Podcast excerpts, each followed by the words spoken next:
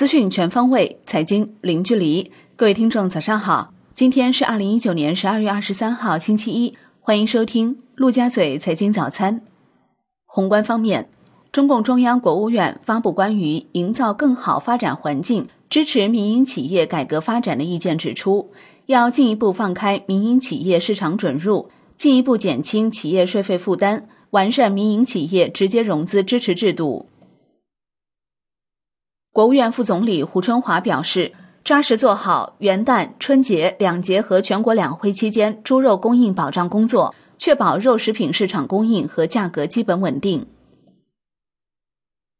工信部副部长陈肇雄表示，要大力发展数字经济，着力推动信息通信技术与实体经济深度融合，立足实体经济主战场，稳步推动五 G 商用部署。加强人工智能、工业互联网等新型基础设施建设，推动传统网络基础设施优化升级，深化互联网、大数据、人工智能与实体经济融合发展。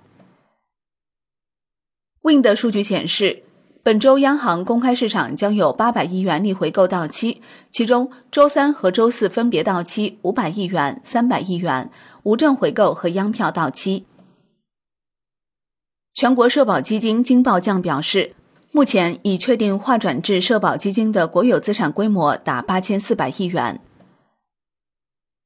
周小川表示，养老金改革应该抓紧，因为可能越拖越难。虽然全国社保基金确实还有不少钱，但是我们人口基数很大，预筹资金在全球看来属于相当低的。国有企业的一部分股份化为社会保障基金，是增加预筹资金的一种潜在可能性。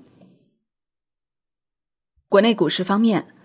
国内三大交易所十二月二十三号将集体迎来期权新产品。上交所将上市交易沪深三百 ETF 期权合约，深交所将上市交易沪深三百 ETF 期权，中金所将开展沪深三百股指期权上市交易。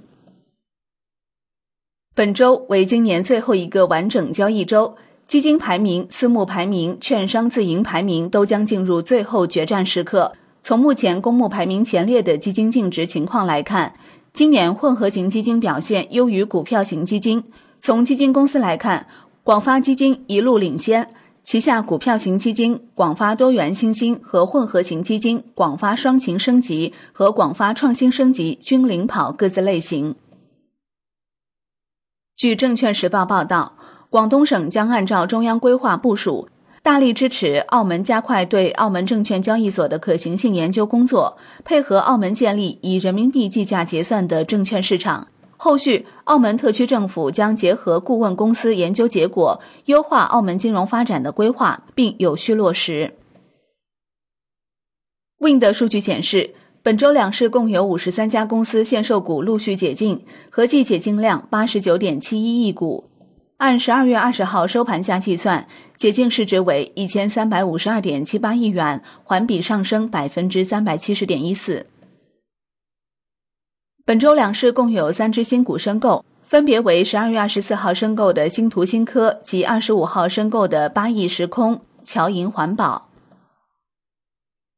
聚成股份公告。公司股票将于十二月二十三号在上交所科创板上市，发行价为三十三点二五元每股。港交所宣布，十二月二十三号上午九时起，辉山乳业上市地位将根据除牌程序予以取消，这意味着辉山乳业退市进入倒计时阶段。酒鬼酒澄清，公司从未采购添加过甜蜜素。金融方面。银保监会行政处罚信息显示，近一周以来，有四家银行分支行、两家农村信用联社被处罚，其中包含民生银行、平安银行、邮储银行、长白山农商行、吉林省农村信用联社以及安徽省农村信用联社，罚款总额达到一千七百三十万元。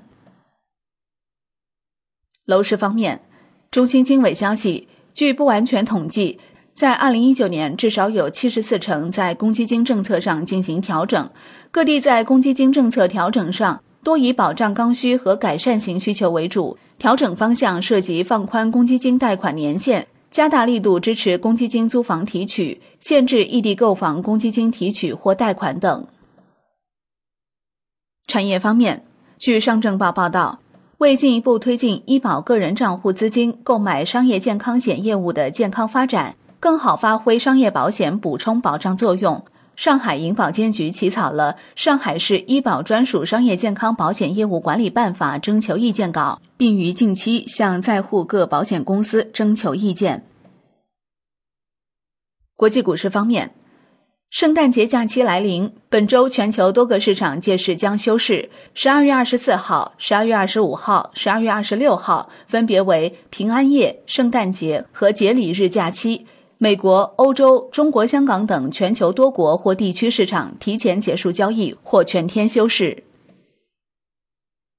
据新浪报道，优步联合创始人兼前首席执行官特拉维斯·卡兰尼克将完全退出优步。自上个月锁定期到期以来，卡兰尼克已经出售了价值逾二十五亿美元的优步股份。据公开文件显示，他剩下的股份不足百分之十。出售速度表明，他将在几天内完全撤出优步。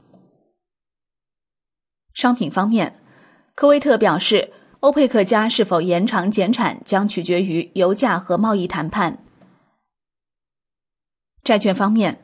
据证券时报报道，资产荒和利率下行导致保险资产负债匹配难度大。债券在保险资金的配置比例正重回高点。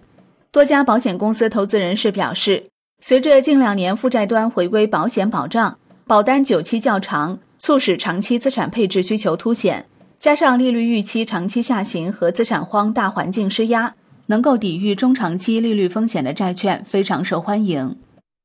好的，以上就是今天陆家嘴财经早餐的精华内容，感谢您的收听，我是林欢，我们下期再见喽。